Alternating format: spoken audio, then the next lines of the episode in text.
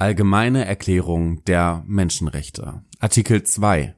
Jeder hat Anspruch auf die in dieser Erklärung verkündeten Rechte und Freiheiten, ohne irgendeinen Unterschied, etwa nach Rasse, Hautfarbe, Geschlecht, Sprache, Religion, politischer oder sonstiger Überzeugung, nationaler oder sozialer Herkunft, Vermögen, Geburt oder sonstigem Stand des Weiteren darf kein Unterschied gemacht werden aufgrund der politischen, rechtlichen oder internationalen Stellung des Landes oder Gebiets, dem eine Person angehört, gleichgültig, ob dieses unabhängig ist, unter Treuhandschaft steht, keine Selbstregierung besitzt oder sonst in seiner Souveränität eingeschränkt ist. Artikel 7 alle Menschen sind vor dem Gesetz gleich und haben ohne Unterschied Anspruch auf gleichen Schutz durch das Gesetz.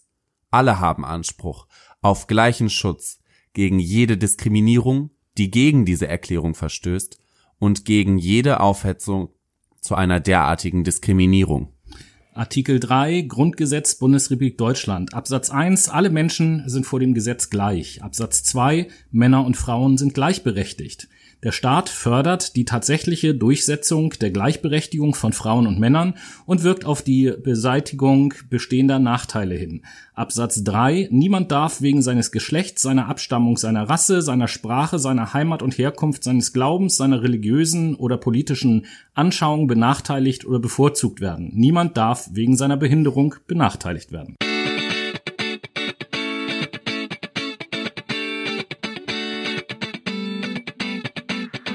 Und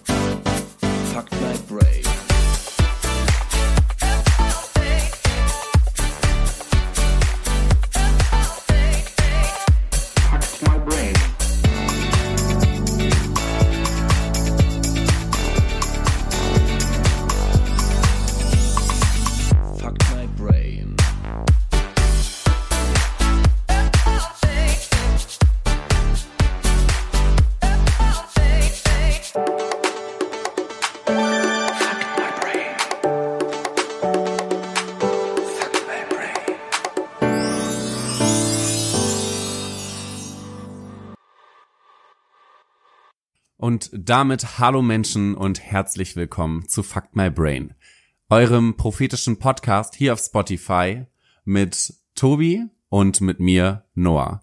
An dieser Stelle begrüße ich ganz herzlich Tobi. Ja, auch von mir ein fröhliches Hallo Menschen und herzlich willkommen zu eurem erfolgreichsten Podcast aus Israel. Tatsächlich. Na, Noah, alles klar? Bei mir ist alles beständig. Wie ist es bei dir, Tobi? Bei mir auch gut. Äh, ich freue mich wieder auf die vor uns liegende Sendung, weil wir ja ein, ja, ich möchte fast sagen, brandaktuelles Thema haben. Ein definitiv brandaktuelles Thema, denn wir sprechen heute über Diskriminierung, Rassismus beziehungsweise Alltagsrassismus, der uns alle angeht.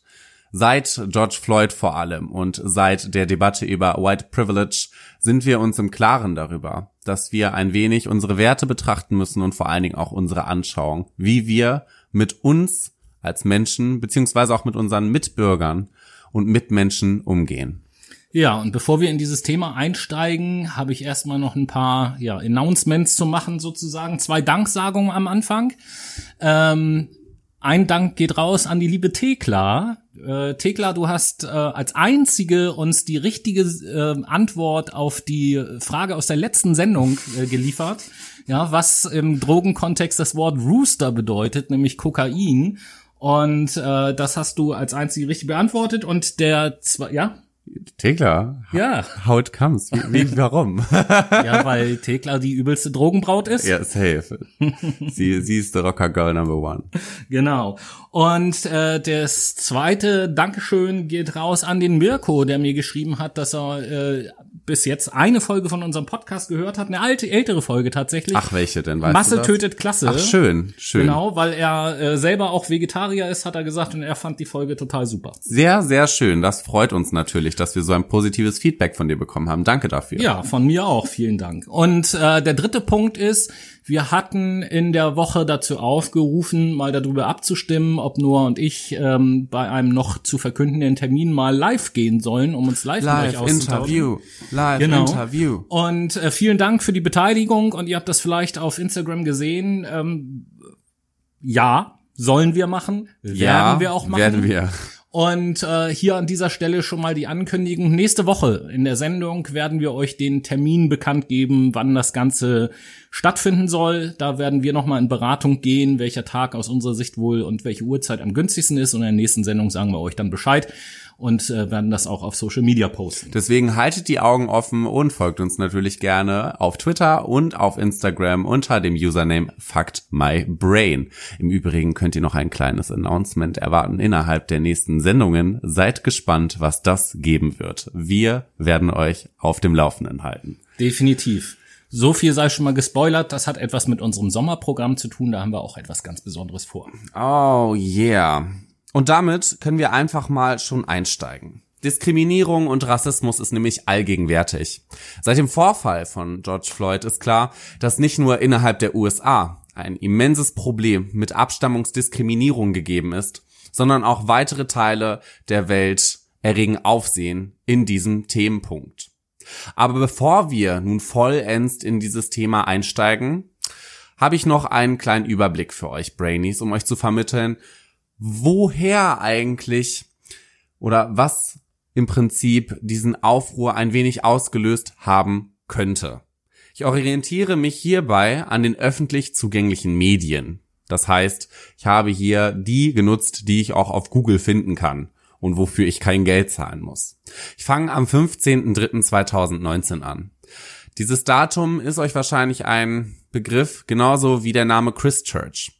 Der australische Rechtsterrorist Brenton Tarrant erschoss 51 Angehörige der zweier muslimischen Moscheen unter dem Einsatz diverser Schusswaffen und verletzte zusätzlich circa 50 Menschen mittelschwer bis lebensbedrohlich. Er dokumentierte seine Tat mit einem Action Camcorder und stellte seinen Stream auf Facebook. Tarrant veröffentlichte zusätzlich ein Manifest unter dem Titel Der große Austausch, in dem er sich auf Neonazismus und den Bevölkerungsaustausch bezog. Ebenso ein knappes Jahr später, am 19.02.2020, dieses Datum ist euch sicherlich auch ein Begriff, genauso wie die Stadt Hanau. In der hessischen Stadt Hanau wurden neun Menschen mit Migrationshintergrund von dem Täter Tobias Radjen in und vor Shisha-Bars erschossen. Im Anschluss erschoss er seine Mutter und sich selbst in der Wohnung seiner Eltern. Ebenso veröffentlichte er ein Pamphlet mit dem Titel Botschaft an das gesamte deutsche Volk, in dem er sein islamfeindliches, antisemitisches und rassistisches Weltbild vermittelte, welches von Verschwörungstheorien geprägt war. Ebenso dokumentierte er seine Tat per Actioncam und veröffentlichte es auf der Streamer-Plattform Twitch. Zu äh, dem Thema Hanau haben wir ja auch äh, in einer der vergangenen Folgen uns geäußert und positioniert, will ich an dieser Stelle nur noch mal den Hinweis droppen. Da haben wir uns safe positioniert. Das ist einfach nur krass gewesen, was da abging. Es geht weiter mit dem 8.5.2020. Dort veröffentlichte die Tagesschau einen Artikel in Bezug auf China beziehungsweise auf die Stadt Guangzhou. Menschen mit maximal pigmentierter Hautfarbe wurden im Kampf gegen das Coronavirus diskriminiert und zusätzlich belästigt. Die Annahmen oder die Annahme der überwiegenden, die überwiegende Bevölkerung ist, dass ausländische Menschen ein erhöhtes Übertragungsrisiko aufweisen als die heimatlichen Chinesen. Am 23.05.20 in Deutschland beklagte sich die Integrationsbeauftragte über zum einen antisemitische Verschwörungstheorien und Vorurteile gegen asiatisch aussehende Menschen. Als Entzündung gilt die Corona-Pandemie, welche rassistische Übergriffe zur Folge hatte. Menschen wurden beleidigt, bedroht und mit Desinfektionsspray besprüht. Genauso angegriffen, sagte die Integrationsbeauftragte. Und wie ihr merkt, diese Themen sind fast oder ein wenig über ein Jahr alt. Das heißt, es kommt zu einem Aufkommen in, innerhalb unserer Gesellschaft. Rassismus ist ein Thema, was uns alle angeht. Und damit wir das ein wenig besser verstehen, hat Tobi für euch ein paar Definitionen mitgebracht, was überhaupt Diskriminierung und Rassismus genauso wie weitere Sachen bedeutet.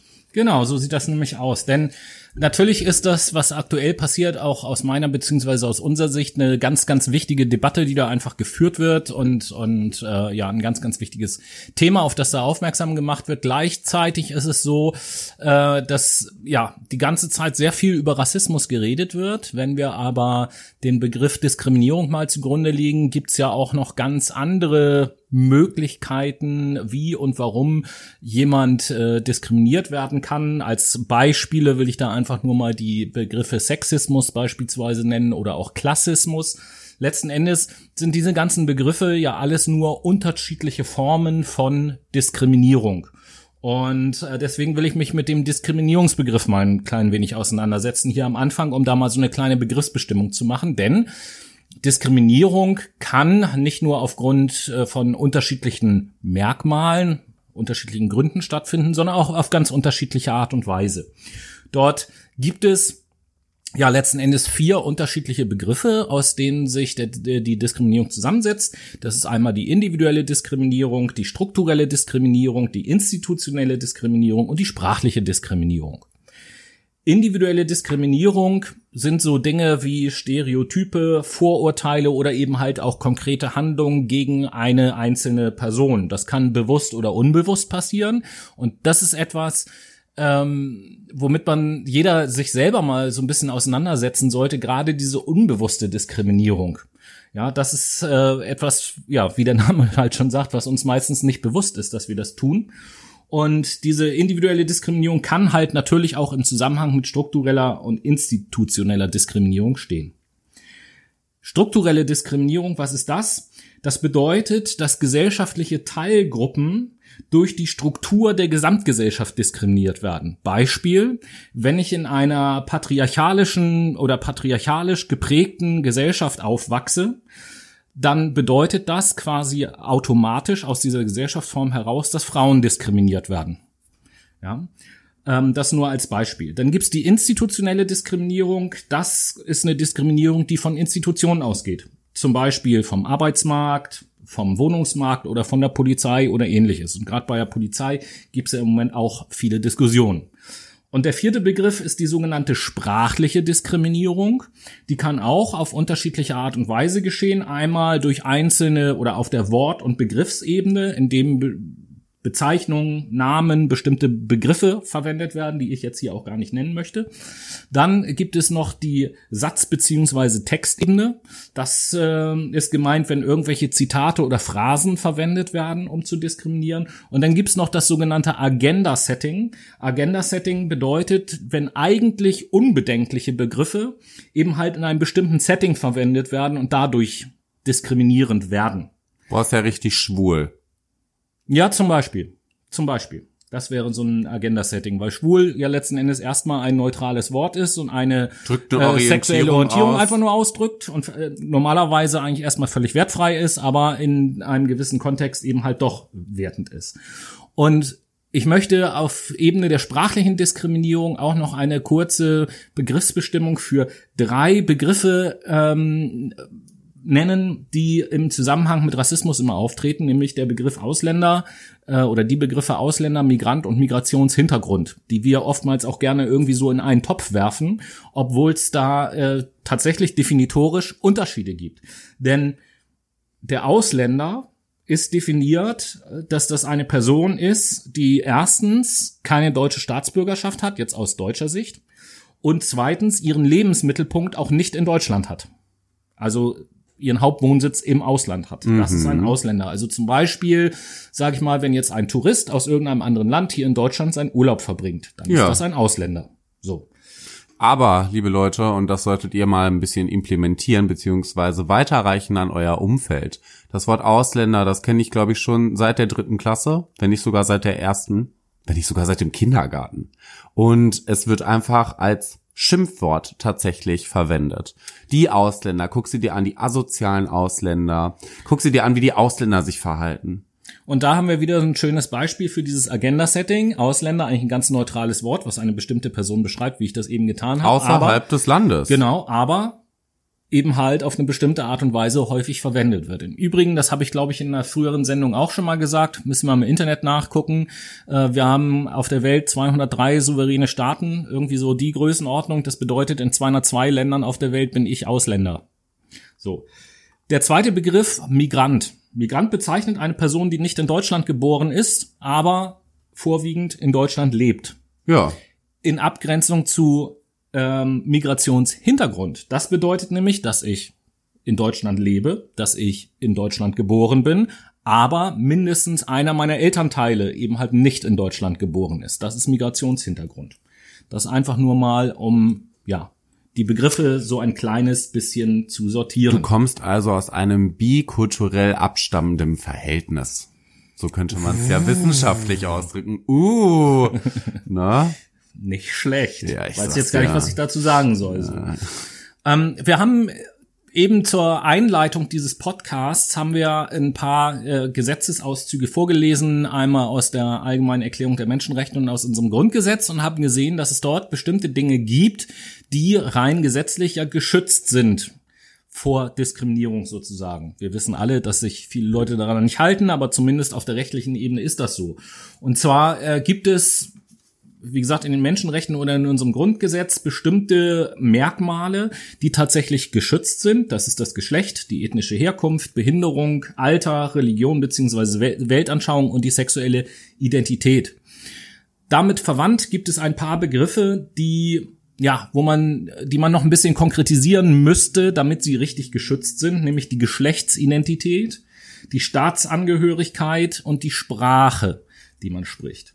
Dann gibt es weitere Merkmale, wo auch diskriminiert wird, die ja, wo empfohlen wird, vor allen Dingen auch von Amnesty International, äh, dringend ähm, die Dinge zu schützen. Das ist nämlich der soziale Status, das Thema Elternschaft und familiäre Beziehungen. Warum Elternschaft und familiäre Beziehung? Schaut mal in euer Umfeld, denkt mal an eure, äh, was ihr schon so erlebt habt, wenn man eine Familie mit sieben, acht, neun oder zehn Kindern sieht beispielsweise, was man dann manchmal über diese Familie denkt oder eben halt sagt. Boah, ey, die alte war bestimmt voll die Gebärmaschine. Was für ein asoziales Pack. Die leben locker alle nur von Hartz IV. Irgendwie so in die Richtung geht das. Ich will jetzt Und nicht sagen häufig, wenn man es nicht vor. ausspricht, aber in der Regel schwingt dieser Gedanke unterschwellig mit. Genau. Dementsprechend gibt es halt auch noch weitere nicht geschützte Merkmale. Zum Beispiel das Gewicht eines Menschen. Ist dieser dünn? Ist dieser dick? Ist dieser, ja, mit, im Mittelmaß des Gewichtes angesiedelt? Wie ist sein äußeres Erscheinungsbild? Wie ist die äußere Erscheinung? Das heißt, sieht derjenige eventuell asiatisch aus, aber ist komplett deutsch? Sowas könnte man dazu als Beispiel nennen. Und die regionale Herkunft. Das heißt, kommst du aus Hamburg, kommst du aus Köln oder kommst du vielleicht aus Stuttgart oder aus dem Raum in Bayern? Und hier äh, will ich mal eine Parallele ziehen zu einer Podcast-Folge, die wir im Februar, glaube ich, hatten, als, um das, als es um das Thema Online-Dating ging. Das ist nämlich, was du gerade gesagt hast, ein schönes Beispiel dafür, dass genau genommen da auch Diskriminierung stattfindet. Als Beispiel äh, überall dort, wo man auf irgendeiner Plattform miteinander schreibt und sagt, ey Mensch, wollen wir uns nicht mal treffen, kennenlernen? Und die Begründung ist so, ah, nee, du bist nicht mein Typ oder sowas. Das ist eigentlich Diskriminierung. Ist es. Ich sag jetzt einfach immer, nee, du entsprichst nicht meiner regionalen Herkunft. Es tut mir leid. Ja, noch schlimmer. Es Ja, ist- mit regionaler Herkunft. sorry, also du kommst nicht aus Paderborn. Das, nee, nee, Das nee, hast du schon sorry. das richtige Beispiel, regionale Herkunft, ne, wenn ich das, wenn ich in Deutschland äh, bleibe, zum Beispiel unterschiedliche Bundesländer oder so, ne, was da manchmal auch an Witzen gemacht wird und so weiter und so fort, genau genommen auch Diskriminierung. Ähm, des Weiteren gibt es auch noch so eine Tendenz, dass es bestimmte Arten von Diskriminierung gibt, die wir als Gesellschaft und auch als Individuum eher bereit sind zu akzeptieren oder vielleicht auch als lustig zu empfinden oder so und andere, wo das weniger der Fall ist. Da unterscheidet man zwischen sogenannten veränderlichen und unveränderlichen Merkmalen. Ich nehme jetzt mal das Beispiel, was du eben zum Schluss auch äh, genannt hast, was mit der äußeren Erscheinung zu tun hat, nämlich das Gewicht. Ähm, jemanden zu diskriminieren wegen seines Gewichts, ey, du fette Sau oder sonst irgendetwas, das ist gesellschaftlich akzeptierter, als jemanden zu diskriminieren wegen der Hautfarbe Und es ist beides maßlos asozial. Natürlich. Leider, leider Gottes verstehen wir das aber halt nicht, weil es so völlig normal ist. Denn Mobbing unter anderem spricht, äh, sch- schwingt da auch wieder mit. Mobbing, ganz, ganz anerkannte Dynamik, die kennen wir schon aus Kindergartenzeiten tatsächlich. Äh, wusstest du übrigens, äh, laut, ein, laut einer Studie finden neun von zehn Leuten Mobbing ganz gut. Wow. ähm, ja, und dann gibt es auch aus der Sozialpsychologie natürlich äh, interessante Erkenntnisse dazu. Und ähm, da gibt es tatsächlich eine Sache, von der viele von uns sich nicht frei machen können. Es gab auch früher schon, aber 2001 wurde eine interessante sozialpsychologische Studie durchgeführt mit weißen Studenten. Und diesen weißen Studenten hat man in schneller Folge immer zwei verschiedene Bilder gezeigt. Das erste Bild konnte entweder eine schwarze oder eine weiße Person zeigen und das zweite Bild entweder eine Waffe oder ein Werkzeug. Und um dieses zweite Bild geht es. Ähm, die Bilder wurden immer nur für eine halbe Sekunde oder so gezeigt, also wirklich ganz, ganz kurz. Und es ging dann darum, dass diese weißen Studenten, das muss ich an dieser Stelle so betonen, ähm, entscheiden mussten, bei dem zweiten Bild haben sie eine Waffe oder ein Werkzeug gesehen. Und bei diesem Versuch kam halt raus, wenn vor dem zweiten Bild eine weiße Person gezeigt wurde, dann wurde häufiger ein Werkzeug gesehen und wenn vor dem äh, zweiten Bild eine schwarze Person gezeigt wurde, dann wurde häufiger eine Waffe gesehen. Das heißt, hieraus resultiert wieder die Annahme, dass wir ja im Prinzip Fremde, sage ich jetzt mal, Menschen als fremd erachten, die A nicht unserer Hautfarbe entsprechen und B assoziieren wir mit diesen Personen oder Personengruppen Gewalt. Genauso ist es wahrscheinlich, wenn ihr eine U-Bahn oder ihr werdet wahrscheinlich auch einen Bus bei euch im Dorf in der Stadt haben, sitzt im Bus und schaut euch mal an, welche Menschen reinkommen und erwischt euch einfach mal selber dabei, wie ihr über diese Menschen denkt. Das muss ja nicht mal ein klarer Satz sein, der bei euch im Gehirn erzeugt wird, sondern ein Gefühl, ein Ausdruck, ein einfacher Gedanke, ein Wort. Das heißt, ein Mann beispielsweise mit einem Turban kommt rein, was würdet ihr wohl denken?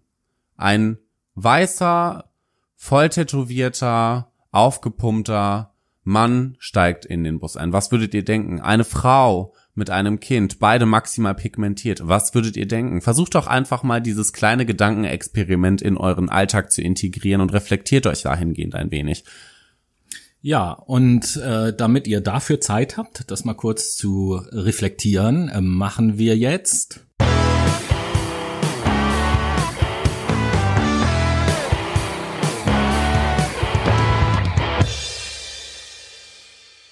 Musik, Musik, Musik, Musik auf der Late Machado Playlist. Noah, was für ein Song. Ach so, du musst erst, ich sehe gerade, du musst erst sorry, aufgrund unserer Egoismus- und Altruismus-Sendung kann ich jetzt überhaupt gar nicht anfangen, als erstes einen Song raufzusetzen. Enjoy the Silence von Anne Berlin. Hm, okay.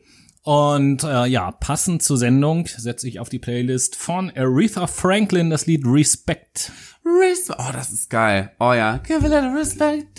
Oh ja, oh ja, oh ja, das war ein guter Duschsong vor drei Jahren ungefähr. Ach, die Aretha Franklin, sie ist toll. R-E-S-P-E-C-T. Da, da, da, da, da. Okay. Ja, be bevor wir euch gleich in dem zweiten Teil noch so ein paar äh, Dinge, die in der letzten Zeit passiert sind, die mit Rassismus und oder Diskriminierung zu tun haben, vorstellen, habe ich äh, mal ein paar Zahlen aus den äh, letzten Jahren recherchiert. Es folgt nun ein Beitrag von Tobias. Zahlen, Daten, Fakten. Genau, Zahlen, Daten, Fakten zu dem ganzen Thema Diskriminierung beziehungsweise auch Rassismus. Mit letzterem will ich mal so ein bisschen anfangen. Und zwar habe ich Zahlen gefunden vom Bundeskriminalamt, bezieht sich also äh, alles, was ich jetzt vorlese, nur auf Deutschland ähm, vom Bundeskriminalamt ähm, politisch motivierte Straftaten aus dem rechten Spektrum gab es laut Statistik 2010 16.375 und 2019 22.342. Also haben wir hier doch einen spürbaren Anstieg.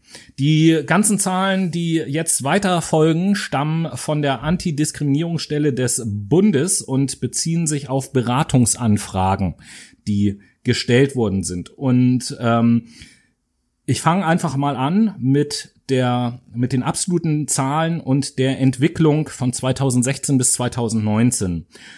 Und äh, hier gibt es verschiedene Lebensbereiche, aus denen diese Anfragen kommen können. Ähm, und ja, die sind halt prozentual verteilt. Und da fange ich mal mit dem niedrigsten an. Diese Prozentzahlen beziehen sich jetzt, äh, habe ich eben falsch gesagt, auf den Zeitraum 2013 bis 2016. Zwei Prozent aller Anfragen ähm, beziehen sich auf die Bereiche Medien und Internet. Fünf Prozent der Anfragen beziehen sich auf den Wohnungsmarkt. Fünf Prozent auf den Bereich Justiz und Polizei. 5% auf die Öffentlichkeit, also unser tägliches Leben, ganz normal draußen auf der Straße, 6% aus dem Bereich Bildung, 16% Ämter und Behörden, 18% Güter und Dienstleistungen und 41% Arbeitsleben tatsächlich. Also im Arbeitsleben wird offensichtlich am meisten diskriminiert. Jetzt kommen wir zu den absoluten Zahlen 2016, die Veränderung 2016 zu 2019. Und äh, hier fange ich mal an mit ähm, dem Thema Weltanschauung. Das hatten wir schon gesagt vorhin. Weltanschauung ist ja ein Bereich, der eigentlich geschützt ist. Da gab es 2016 63 Anfragen, 2019 64 Anfragen. Hier hat sich also in den Jahren kaum etwas verändert. Sexuelle Identität gab es 2016 107 Anfragen, 2019 148. Das hat sich also ein bisschen, was heißt ein bisschen prozentual gesehen, ganz schön erhöht, fast 50 Prozent. Religion 2016 190 Anfragen, 2019 249 Anfragen. Alter 2016 428 Anfragen, 2019 441 Anfragen. Behinderung 2016 754 Anfragen, 2019 933 Anfragen. Ähm, Geschlecht 2016 äh, 677, 2019 1029 Anfragen und ethnische Herkunft 2016 736 Anfragen, 2019 1176 Anfragen. Für 2019 habe ich noch, ähm, für 2019 habe ich noch Prozentangaben, wie sich das verteilt auf die unterschiedlichen Bereiche. Vorher aber mal insgesamt die absoluten Zahlen, was Beratungsanfragen angeht. 2014 waren es 2011 Beratungsanfragen, 2016 2625 Anfragen und 2019 3580 Anfragen.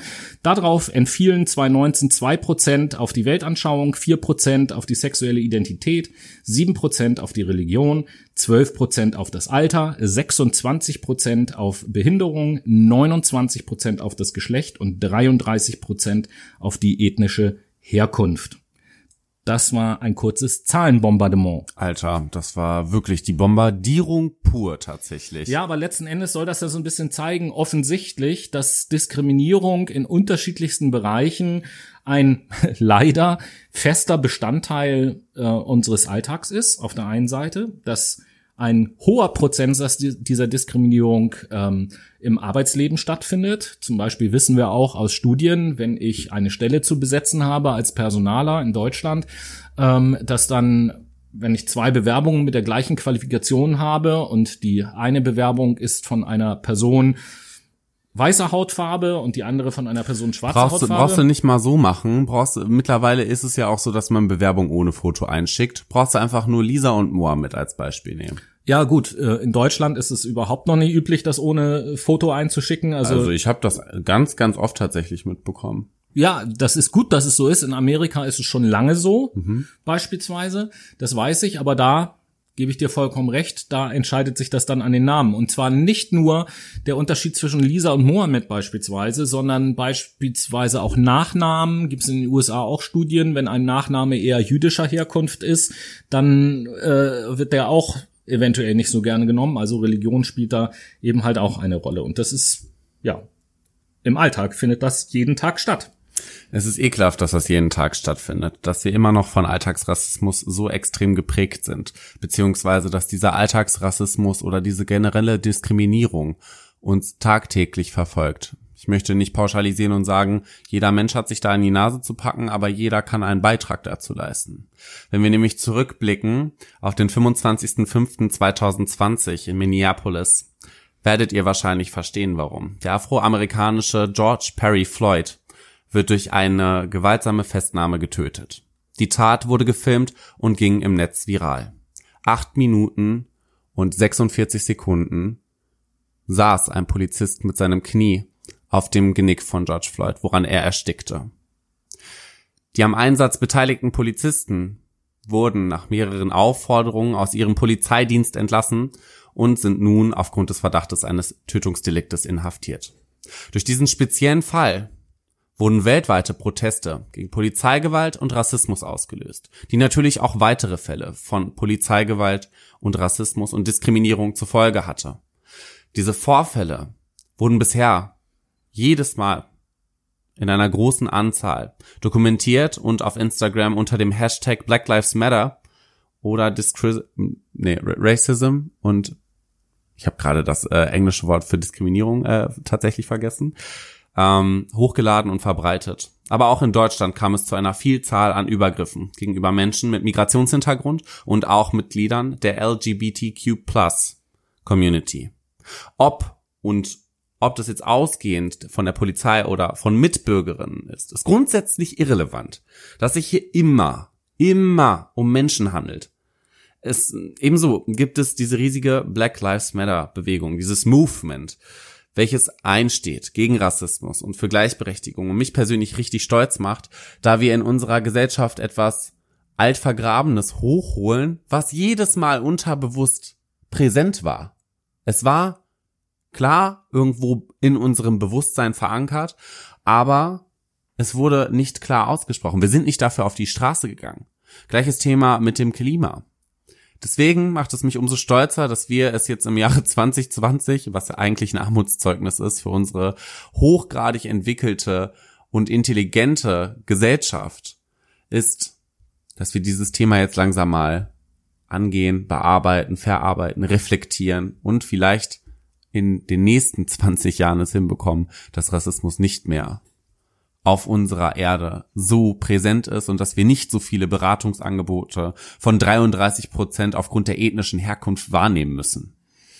Ja, das Ding ist also ein Begriff, den du jetzt gerade eben gesagt hast, finde ich in dem Zusammenhang ganz wichtig, nämlich das, äh, den Begriff des Reflektierens. Und da will ich, da will ich mal so ein bisschen ähm, von mir sprechen, wo diese ganze Diskussion jetzt groß wurde, letzten Endes äh, seit Black Lives Matter und so weiter und so fort, ähm, habe ich mir natürlich auch irgendwie Gedanken gemacht und ich habe immer und, und nehme das bis heute auch für mich in Anspruch genommen, dass ich ein Mensch bin, der äh, nicht oder äußerst wenig diskriminiert und schon gar nicht rassistisch irgendwie unterwegs ist und so weiter und so fort. Der Meinung bin ich auch auch noch und ähm, trotzdem ist es so, dass ich mich jetzt viel häufiger dabei erwische, dass ich mir Gedanken über solche Sachen mache. Ich finde das äh, im Moment für mich selber noch so ein bisschen verstörend, dieses Gefühl, weil ich vorher mal gesagt habe, ja, ich mache mir ja eigentlich keine Gedanken darüber, weil ich alle Menschen als gleich ansehe und da erstmal grundsätzlich keine Unterschiede mache. Das nehme ich einfach für mich in Anspruch. Und jetzt merke ich, dass ich auf einmal anfange, Unterschiede zu machen, wo ich keine Unterschiede vorher gemacht habe,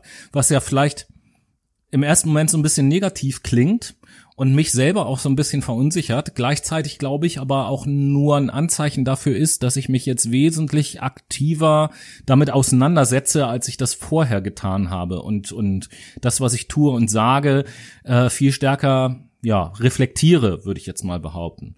Auf der anderen Seite, was ich in dieser Diskussion auch ganz wichtig finde, ist, es darf natürlich nicht zu diesem Punkt kommen, ähm, dass wir alle auf einmal das Gefühl haben, ich darf jetzt auf einmal gar nichts mehr sagen, weil das ist ja so diese Argumentation oder diese Rhetorik. Auf gar keinen Fall. Wir ne? müssen miteinander sprechen. Wir müssen ja, in nein, den Diskurs nein, ich, gehen. Ich, ich meine, ich meine jetzt, ich meine jetzt zum Beispiel, ähm, ja, das gibt ja immer so dieses, äh, wenn jemand jetzt schon irgendwie anfängt, den den Begriff äh, Ausländer zu benutzen oder den Begriff Schwarz. Schwarzer zu benutzen so. Und auf einmal hört so ah okay jetzt ist irgendwie so dieser Begriff äh, People of Color ist der Begriff der jetzt irgendwie verwendet wird. Jetzt darf ich Schwarz nicht mehr sagen jetzt darf ich dies nicht mehr sagen jetzt darf ich das nicht mehr ich darf ja gar nichts mehr sagen. Oder Humor beispielsweise. Wenn ich mir jetzt vorstelle wenn ich alle Gruppen nehme die Diskriminierungspotenzial sozusagen bieten ja, dann äh, darf ich kein, äh, keine Witze machen, natürlich nicht irgendwie über Ausländer oder, oder Men Menschen anderer Herkunft, anderer Hautfarbe. Ich darf keine Witze mehr machen über irgendwelche unterschiedlichen Berufsgruppen, über irgendwelchen sozialen Status. Ich darf keine Witze machen über äußerliche Erscheinung. Ich darf keine Witze machen über was weiß ich was. Also letzten Endes könnte man ja jetzt zu der Meinung auch gelangen, am besten ist, wenn wir den Humor überhaupt abschaffen, weil ja ein Großteil des Humors immer auf irgendeine Art und Weise auf Kosten von irgendwem geht. Ja, aber Humor und Satire muss auch so. richtig dargestellt und verpackt werden, das wissen wir ja beide. Also wenn ein, ein Aluhut Xaver solche Witze reißt, hat das bestimmt ein anderes Framing, als wenn beispielsweise eine Caroline Kebikus auf einer Bühne steht und so einen Witz erzählt. Genau. Wahrscheinlich meinen beide das Gleiche, aber Nee, beide ich, hoffentlich bleiben nicht, meinen beide nicht das Gleiche. Aber sie drücken es in einem anderen Rahmen aus. Der eine negativ, der andere positiv. So, der Rahmen ist nämlich irgendwie so das Wichtige. Ich bin der Meinung, schlachtet mich dafür, wenn ihr es anders seht, aber ich bin nämlich der Meinung, äh, es ist eigentlich nicht ganz so relevant, worüber ich einen Witz mache. Viel relevanter ist, äh, wer sind die Empfänger dieses Witzes? Mit wem bin ich da, ups, mit wem bin ich da gerade zusammen? Was ist so der Gesamtkontext? Das macht aus meiner Sicht einen Gewitz diskriminierend oder eben halt nicht wie nimmt dieser Mensch das auf? Also ich finde schon, dass wir da ein gutes Mittelmaß finden müssen für uns alle. Dass wir A, damit umgehen können, wenn wir Menschen uns mal auf die Schippe nehmen, keine Frage. Auch wegen unserer Her Herkunft, Ethnie. Das ist in unserer Gesellschaft so verankert, das werden wir nie wieder herausbekommen. Das ist einfach Fakt. Wir müssen lernen, damit umzugehen und lernen, es in positive Bahnen zu lenken. Das ist einfach der strategische Punkt, an dem wir anknüpfen müssen und den wir fortleitend für die Zukunft gestalten müssen. Letztendlich müssen wir aber auch die scharfen Kritiker betrachten, die in Anteilen recht haben. Aber und da bin ich auch ganz klar einer Meinung. Ich kenne drei, vier Leute, die legen alles auf die Goldwaage. Entschuldigt bitte, aber das geht auch nicht. Irgendwo gibt es auch immer noch einen Platz für Humanität. Und dieser Platz der Humanität, der muss halt auch genutzt werden. Natürlich darf es nicht ausarten, es darf nicht beleidigend werden. Wenn sich ein Mensch verletzt oder angegriffen fühlt, müssen wir auf diesen Menschen zugehen. Und das meine ich mit Diskurs. Wir müssen auf den Menschen zugehen und ihm erklären, wie wir das gemeint haben, damit derjenige uns auch versteht. Denn A, Humor, Sprache, Aufbereitung unserer Sprache, Slang, Auftritt, Darstellung, Kontext, sozialer Kontext, das ist alles individuell, denn wir sind Individuen und das müssen wir auch verstehen. Wir müssen lernen, mit unserer Individualität klarzukommen. Ja, mal ganz abgesehen davon, dass eigentlich äh, ein Großteil der Diskriminierung ja jeder jeglicher Grundlage entbehrt. Also gerade wenn wir beim Rassismus bleiben, mal kurz, dann ist es ja so biologisch gesehen, es, es, es gibt innerhalb der Menschheit keine unterschiedlichen Rassen. So. Ähm, natürlich gibt es unterschiedliche Ausprägungen. Es gibt hellere Hautfarben und dunklere Hautfarben, überhaupt gar keine Frage. Aber Wenn du die Haut aufschneidest, hast du dort auch So. Muskeln, Sehnen, Das, Knochen. das wäre ja, das ist so ein äußerliches Merkmal, das wäre ja genauso, wenn ich sagen würde, Mensch, Noah, du hast ja eine andere Haarfarbe als ich, bist du deswegen eine andere Rasse. Bist du deswegen minderwertiger, ist ja die Frage. Es geht äh, tatsächlich immer um die Werte, um die Lebenswerte. Ja, Wie stufen wir einen Menschen ein aufgrund A seiner Hautfarbe, B seiner Herkunft, C seiner Ja, ich bin ja gedanklich bin ich ja gerade noch einen Schritt vorher. Ja, die Einstufung können wir ja nur machen, weil wir der Meinung sind, dass es bestimmte Unterschiede gibt, die irgendetwas auszusagen haben. Und diese Unterschiede gerade beim Rassismus, die gibt's eben halt nicht. Ja, das ist ein optisches Merkmal, okay, aber biologisch ist das kein Rassenunterschied. So dieses, dieses, dieser Begriff Rasse oder das haben wir ja früher Drittes Reich und so gehabt, die Rassenlehre und so weiter und so fort. Mein Gott, ist das schon lange her und das ist ja schon längst überholt. Das war eigentlich genau genommen sogar schon überholt, als es allgemeine Ansicht war, dass es das eben halt gibt. Und deswegen macht euch auch mal im Klaren, wie das Wort Rasse definiert wird. Das Wort Rasse bezieht sich ja nicht auf eine Länderherkunft, Ähm, sondern Mal, mal ganz abgesehen davon, wo du gerade die Länderherkunft ansprichst, äh, das ist jetzt vielleicht eine gewagte These, die ich jetzt hier so in den virtuellen Raum stelle und oder so. jetzt kommt das Aber. ich bin der Meinung, global gesehen, dieses, ich nenne das jetzt einfach mal Konzept, das Konzept von Ländern ist ohnehin überholt. Also die meisten, Ja. das sehen wir jetzt in Corona leider auch wieder sehr schön, die meisten Probleme, die wir auf der Welt haben, sind globale Probleme, die an der Globalisierung und Vernetzung halt irgendwo liegen und wo kein einzelnes Land irgendwie großartig was machen kann, sondern eben halt nur zusammengeht es. Und wenn wir feststellen, dass wir in einer Welt leben, die so eng zusammengerückt ist, dass alles sich irgendwie oder fast alles sich irgendwie global auswirkt, dann immer noch so diese Scheuklappen aufzuhaben und in Ländergrenzen zu denken und in Nationalitäten zu denken, ist für mich irgendwie völlig fehlgeleitet. So, das hat nichts damit zu tun. Äh, auch auch dafür könnt ihr mir gern wieder in die Fresse hauen. So, ich mag mein Land, aus dem ich komme, überhaupt gar keine Frage. Das das habe ich in meinem Bewusstsein drinne und da stehe ich eben halt auch zu. Aber trotzdem ähm, ist das jetzt nichts, wovon ich irgendetwas ableite, dass das jetzt besser ist oder schlechter als Grundsätzlich oder müssen sowas. wir damit, was Tobi oder was ich daraus ziehe, für mich ist lernen, dass wir Globalisten sind. Ja, Wir, sind keine Europäer, wir sind keine Amerikaner, wir sind keine Südamerikaner, wir sind Globalisten. Deswegen schreibt doch einfach mal, warte, schreibt noch mal, schreibt einfach gerne mal in den nächsten Post, den ihr postet, Hashtag Globalist, um uns zu zeigen, dass ihr auch Globalisten seid. ja. Oder noch einfacher ausgedrückt, wir sind alle Menschen. So. Gut, aber wir brauchen ja irgendwie immer eine Bezeichnung tatsächlich, weil wir immer noch an diesem Länderkonzept festhalten. Oder wir sind Kontinentaler. Denn, denn, denn gibt's jetzt die ersten Leute, die sagen, ja, ich bin Deutsch-Globalist, ich bin Österreich-Globalist, ich bin, es geht ja darum, die ganze Sache in seiner Ultimativität ne, alles gut. zu betrachten. Äh, War das jetzt äh, Ultimativität? Gibt es das Wort? Jetzt gibt's das. Jetzt gibt Neologismus, Leute. Mein Lieblingswerkzeug in der Sprache.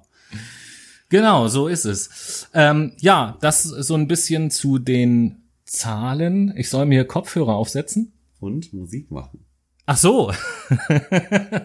ja, da wollte ich gerade geschickt zu überleiten. Also du Oh. sagtest, dass wir ja jetzt noch eine zweite Runde Futter für die Ohren haben, sozusagen. Richtig. Mit unserer Late Machado Playlist.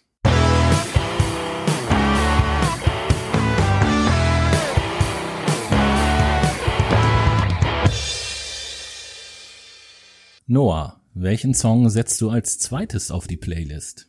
La la la. La la la. Ja, okay, das haben wir. Nee, la, echt? La la la la.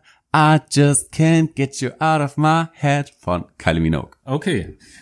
Geili Kylie. Geili Kylie. Alles klar. Ähm, ich bleib meiner Linie treu und nehme ein Lied, was schon so ein bisschen älter ist, nämlich von den Rolling Stones, das Lied Gimme Shelter. G- Gimme Shelter. Gib Das heißt ein, tatsächlich so. Gib mir ein Schild, Alter. Nee, Shelter heißt ja, glaube ich, äh, Schutz. Ja, irgendwie sowas. Aber bei Shelter habe ich tatsächlich immer dieses Konstrukt, dieses Bild von einem ja, Schutzschild aus Mhm. dem damaligen Mittelalter Okay.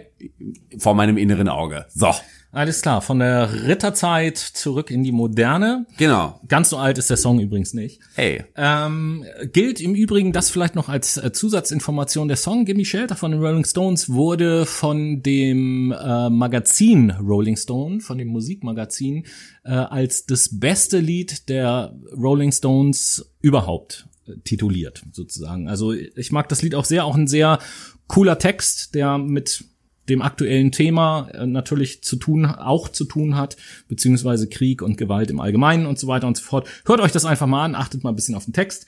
Äh, das lohnt sich. Dritter Teil. Was bleibt noch zu tun zu diesem Thema? Wir haben in den ersten beiden Teilen euch so ein paar Beispiele timeline-mäßig genannt, was passiert ist, was dieses Thema so in den Mittelpunkt gerückt hat und ähm, ein paar Definitionen und Zahlen gegeben und wollen jetzt im dritten Teil mal das Augenmerk so ein bisschen darauf liegen, warum kommt es denn, also warum gibt es denn Menschen, die andere Menschen diskriminieren? Gibt es da irgendwelche psychologischen Erklärungsansätze? Und wie geschieht das Ganze denn überhaupt? Und mit dem Warum möchte ich mal anfangen. Und da gibt es verschiedene Erklärungen. Ich fange mal bei einem ganz grundsätzlichen psychologischen Prinzip an, nämlich der Abgrenzung oder der Unterscheidung zwischen In-Group und Out-Group. Das ist so eine Sache, die da immer eine Rolle spielt und die man in ganz verschiedenen Lebensbereichen wiederfinden kann. Das muss gar nichts mit Nationalitäten zu tun haben. Ja, ich nehme mal ein ganz einfaches Beispiel. Fußball. Da gibt es unterschiedliche Fanlager. Und das Fanlager, zu dem ich gehöre, das wäre dann meine In-Group und andere Fanlager wäre dann halt die Out-Group. Und es ist eine ganz natürliche Tendenz von Gruppen, die sich gebildet haben, sich gegenüber anderen Gruppen abzugrenzen. Ja, das ist schon mal eine Grundvoraussetzung, dass Diskriminierung überhaupt entstehen kann. Dann hat das natürlich auch was mit der Persönlichkeit der Menschen zu tun, die diskriminieren. Und hier weiß man aus der Psychologie, dass es ähm, ein Persönlichkeitskonstrukt gibt, was man die sogenannte autoritäre Persönlichkeit nennt. Was ist die autoritäre Persönlichkeit? Die zeichnet sich vor allen Dingen dadurch aus, dass das einerseits Personen sind, die überdurchschnittlich vorurteilsbehaftet sind oder Vorurteile in sich tragen und gleichzeitig Menschen sind, die auch sehr unterwürfig gegenüber äh, von ihnen anerkannten Autoritäten sind. Und ähm, ja, so ein bisschen, um das sozusagen auszugleichen, versuchen die ihrerseits Autorität auszuüben gegenüber Gruppen oder Minderheiten, die aus ihrer individuellen Sicht einen geringeren Status haben, beispielsweise. Wo kommt das Ganze her? Das äh, lässt sich natürlich auch wieder so ein bisschen auf die Erziehung zurückführen. Wenn man solche Leute biografisch mal anschaut, wird, wird man feststellen, dass viele von diesen Personen auch sehr autoritäre und repressive Eltern gehabt haben, die ihre Kinder teilweise mit äh, sehr harten ähm, Bestrafungen versehen haben, überall dort, wo sich die Kinder nicht der strikten Konformität und den äh, herkömmlichen Normen unterwerfen. Und äh, so kann es also dazu kommen, dass äh, bei solchen Personen Menschen aus einer Outgroup ja quasi eine Bezie eine Bedrohung für das eigene Selbst- oder Weltbild sind. Und aus aus diesem mentalen Setting kann dann Diskriminierung entstehen. Und jetzt bedarf es natürlich noch situativer Elemente, die dann tatsächlich dafür sorgen, dass Diskriminierung entsteht. Erstmal muss es ähm, individuelle Unterschiede zwischen Täter und Opfer irgendwie geben. Dann muss der soziale Kontext natürlich äh, Diskriminierung, ich will jetzt nicht sagen erlauben, aber ermöglichen. Also um es mal ganz einfach auszudrücken, es muss ein Opfer vorhanden sein zur falschen Zeit am falschen Ort sozusagen, muss man ganz lapidar ähm, auszudrücken. Dann müssen natürlich die Merkmale des Opfers von außen auch auf irgendeine Art und Weise erkennen oder interpretierbar sein und die Täterpersönlichkeit in, in dem Moment muss natürlich auch in dem Moment die Motivation haben, diese Tat, so nenne ich das jetzt einfach mal, zu begehen. Das sind so ein paar Erklärungsansätze, kurz dargestellt natürlich aus der Psychologie, die man hat, wie diskriminierendes Verhalten überhaupt entstehen kann. Wenn ihr immer noch den Wunsch habt, euch dahingehend weiter zu bilden, zu formen, zu reflektieren, einfach euer Wissen zu erweitern. Schaut gerne einfach mal ein bisschen in, in, in der Bibliothek, wenn sie wieder offen haben, oder im Internet ein bisschen in sozialpsychologische Bücher zu dem Thema Diskriminierung und Rassismus. Dort werdet ihr jede Menge finden. Alleine auch, wenn ihr Psychologie, Diskriminierung googelt, werdet ihr auch viele verschiedene Ansätze finden. Das ist normal dass man in der Psychologie verschiedene Ansätze findet, denn jeder behandelt ja einen verschiedenen Themenbereich, beziehungsweise Psych äh, Wissenschaft ist ja nicht immer nur ein Puzzleteil ergibt das ganze Bild, sondern viele Puzzleteile ergeben ein ganzes Bild. Dementsprechend informiert euch, reflektiert euch, bildet euch weiter. Das nützt euch und vor allen Dingen auch euren Mitmenschen, wenn ihr eure Botschaften beziehungsweise dieses Wissen transportiert. Und äh, vielleicht auch so als zweite Quelle, ähm, da war ich auch ganz positiv überrascht, wenn ihr mal auf der, äh, der oder den Homepages von Amnesty International beispielsweise guckt. Da gibt es zum Thema Diskriminierung, Rassismus auch ganz, ganz viel Sachen, die man sich anschauen und durchlesen kann. Ja, jetzt haben wir uns kurz über das Warum äh, unterhalten. Jetzt fehlt nur noch das Wie. Und auch da gibt's wahrscheinlich ganz viele Sachen, die man dazu anführen könnte. Ich möchte eine Sache mal benennen, nämlich die sogenannten fünf Herrschaftstechniken. Die wurden ähm, Ende der 70er Jahre 1979 postuliert von einer norwegischen Sozialpsychologin namens äh, Berit Ors, heißt die.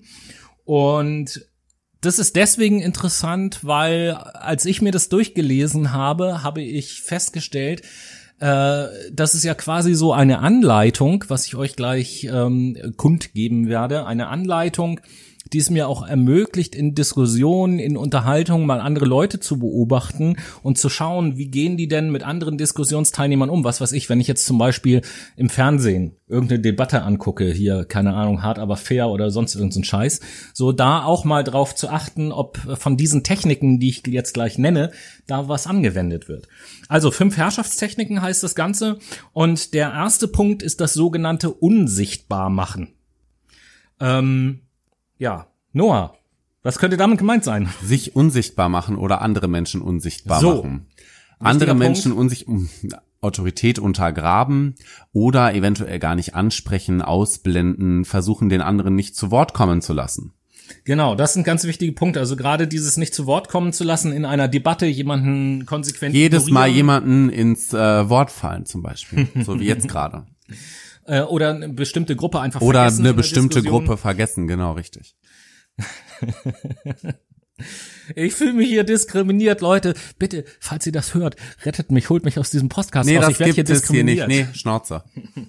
So, äh, ihre Gruppe und ihre Ansprüche sind auch, nee, deine, deine Rasse und deine Ansprüche Wir, sind irrelevant. wir machen mit dem zweiten Nee. Punkt weiter, damit du eine nächste Methode auch gleich ansetzen kannst. Die zweite Technik ist nämlich das sogenannte lächerlich machen, verhöhnen, mit Tieren vergleichen, über, übertriebene Darstellungen. Ja, das, was du jetzt hier erzählst, das ist ja auch echt was Altes, ne? Also das ist ja auch nicht mehr auf dem aktuellsten und neuesten Stand, was du hier erzählst. Von daher finde ich dein Wissen dazu eigentlich ähm, ziemlich bedenklich und ganz schön lächerlich. Und vor allen Dingen, wenn du mir hier so, so eine Argumente entgegensetzt, dann sieh doch bitte erstmal zu, dass du die Worte auch richtig aussprichst und so. Sol solche Sachen als Beispiel. Aber du hast dann Rechtschreibfehler geschrieben. Ja, genau. du hast statt einem N ein M geschrieben. Ach, das geht ja. Du ungebildetes Stück Scheiße. Was äh, in einem beruflichen Kontext häufig stattfindet, ist der dritte Punkt, nämlich das Zurückhalten von Informationen. Das ist eine sehr taktische Maßnahme sozusagen, mit der man andere Leute ausgrenzen kann, indem man bestimmte Informationen einfach an bestimmte Teile einer Arbeitsgruppe oder so nicht weitergibt, damit die dann einen Nachteil haben sozusagen. Also sag mal, Tobias, wann haben wir eigentlich äh, den, den morgigen Termin? Kannst du mir das mal, das war um Viertel vor vier, oder? Was für ein Termin denn? Wir haben doch morgen einen Termin zusammen. Davon wusste ich gar nicht. Jetzt Beim habe ich da gar keine Zeit. Wie? Äh, Also wir haben das doch schon vor zwei Wochen ausgemacht. Ja, sorry, ich wusste davon nichts. Ja, aber es geht da um unseren Podcast. So zum Beispiel, ne? Ähm, dann haben wir als vierten Punkt Schuld unterstellen, egal was man tut. Das nennt man auch Double Bind zum Beispiel. So ein bisschen ähm, wäre ein Beispiel, da haben wir neulich auch schon drüber geredet, als es um äh, diese Männerwelten-Ausstellung ging zum Beispiel. So dieses äh, eine Frau, die vergewaltigt wurde, zu sagen, ja, was hast du denn für Sachen angehabt, muss sie auch nicht so aufreizen, anziehen und so. Wenn du eine Hotpants anhast, bei 30 Grad kein Wunder, dass dich jeder Mann vergewaltigen möchte, du Fotzer. So, in die Richtung zum Beispiel. Und dann äh, gibt es noch den fünften Punkt, äh, der hat große Parallelen auch zu dem lächerlich machen. Äh, der nennt sich Auftragen von Schuld und Scham, beispielsweise durch peinlich machen, durch Bloßstellung, durch Kränkungen etc.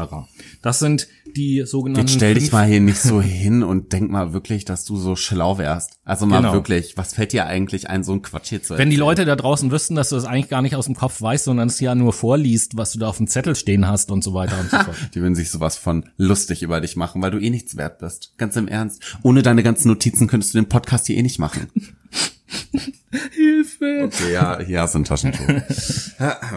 Nee, das sind die sogenannten fünf Herrschaftstechniken. Könnt ihr auch gerne mal im Internet nachgucken, finde ich super interessant. Und das sind ja tatsächlich auch Sachen, wenn man sich jetzt, äh, müsst ihr euch jetzt gar nicht vor den Fernseher setzen, aber jeder von euch hat ja schon mal eine politische Talkshow gesehen beispielsweise und wird dort irgendeine von diesen Techniken mit Sicherheit wiedererkannt haben. So. AfD gegen CDU.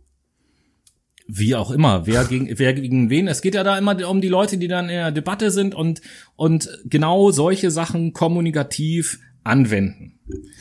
Und das sieht man halt überall. Das sieht man auch überall. Es ist einfach Bestandteil unserer Gesellschaft und wir müssen verstehen, wie diese Mechanismen greifen, wie diese Phänomene entstehen und wie sie funktionieren, um dem Ganzen A entweder entgegenwirken zu können oder B diese Sachen in eine positive Richtung entwickeln zu können. Denn letztendlich sind wir super hart negativ konditioniert und müssen verstehen, dass wir so unsere Gesellschaft letztendlich gegen die Wand fahren. Ja, das definitiv. Überhaupt gar keine äh, Frage. Ich habe ja vorhin auch schon gesagt, oder wir haben vorhin auch schon gesagt, äh, wir leben nun mal in einer äh, fast bis ins Letzte durchglobalisierten und durchdigitalisierten Welt, wo praktisch Ländergrenzen eigentlich überhaupt gar keine Rolle mehr spielen. Und dementsprechend sollten wir natürlich auch versuchen, unser Denken äh, da selbstverständlich anzupassen. Nicht nur aus dem Grund, sondern schlicht und ergreifend aus einem ganz menschlichen Grund, so, weil wir eben halt alle Menschen sind. Und ich denke, ähm, es gibt die offensichtlichen Dinge, die wir am Anfang der Sendung benannt haben, sprachliche Diskriminierung, bestimmte Begriffe, die verwendet werden und so, das fällt uns im Alltag auch auf. Ähm, diese fünf Herrschaftstechniken jetzt zum Schluss, das sind nochmal Sachen, die uns vielleicht im Alltag bisher nicht so sehr aufgefallen sind, die wir aber beobachten können, um einerseits unsere Schlüsse daraus zu ziehen und andererseits vielleicht auch einschreiten zu können und dann in der Diskussion auch mal sagen zu können, pass mal auf, das geht jetzt aber gar nicht. aufzeigen zu können, es klar benennen zu können, diese Menschen darauf aufmerksam machen zu können. Denn oft ist es so, dass diese Mechanismen etabliert sind in unser Handeln, Denken und Fühlen und wir gar nicht bewusst erfassen, was wir da überhaupt machen, was wir sagen, wie wir Menschen verletzen. Sprecht Sachen an, seid mutig. Ihr bestimmt mit als Teil der Gesellschaft, wie unsere Gesamtgesellschaft sich entwickelt. Und zum Schluss hören Sie noch ein Zitat von Professor Dr. Tobias. Genau. Ähm, bevor ich zu dem Zitat komme, kurzes Fazit zu dieser Sendung, weil wir dann ja auch gleich schon am Ende sind auf jeden Fall. Äh, uns war es wichtig, zu diesem aktuellen Thema eine Sendung zu machen und zwar nicht, um auf irgendeinen Zug aufzuspringen, sondern um, ich will jetzt nicht sagen aufzuklären, das klingt irgendwie so groß, als, als, als wären wir die größten Aufklärer. Darauf hinzuweisen, vielleicht zu sensibilisieren und euch auch das ein oder andere kleine Werkzeug an die Hand zu geben, um Diskriminierung im Alltag vielleicht bewusster erkennen zu können auf der einen Seite und auf der anderen Seite sich selbst und sein Verhalten und seine Gedanken auch mal kritisch zu hinterfragen. Und resilienter zu machen. So, noch um einen noch schönen wer, psychologischen wer, Begriff einzustreuen. Wer nicht weiß, was Resilienz ist, nennt sich einfach plump Widerstandsfähigkeit. Ja, ganz einfach ausgedrückt. Und damit kommen wir zum Schluss und wie äh, üblich gebe ich euch noch einen kleinen Gedanken mit, Bezug nehmend auch an auf unser Intro mit den Texten, die wir vorgelesen haben. Jede diskriminierende Handlung ist ein Angriff auf die gesetzliche Grundlage unserer Gesellschaft. Und somit bedanke ich mich ganz herzlich bei euch, dass ihr uns wieder mal zugehört habt diese Woche. Hinterlasst uns gerne Feedback über Instagram oder Twitter unter dem Username FuckMyBrain oder schickt uns doch mal einen Themenvorschlag über unsere E-Mail-Adresse fuckthebrain at gmail.com. Damit verabschiede ich mich von meiner Seite, bedanke mich nochmals und freue mich auf nächste Woche. Ja, und auch von mir ein fröhliches Adieu und bis nächste Woche, wenn es in der nächsten Woche dann heißt Fatma Juni, weil der Monat schon wieder rum ist. Bis dann.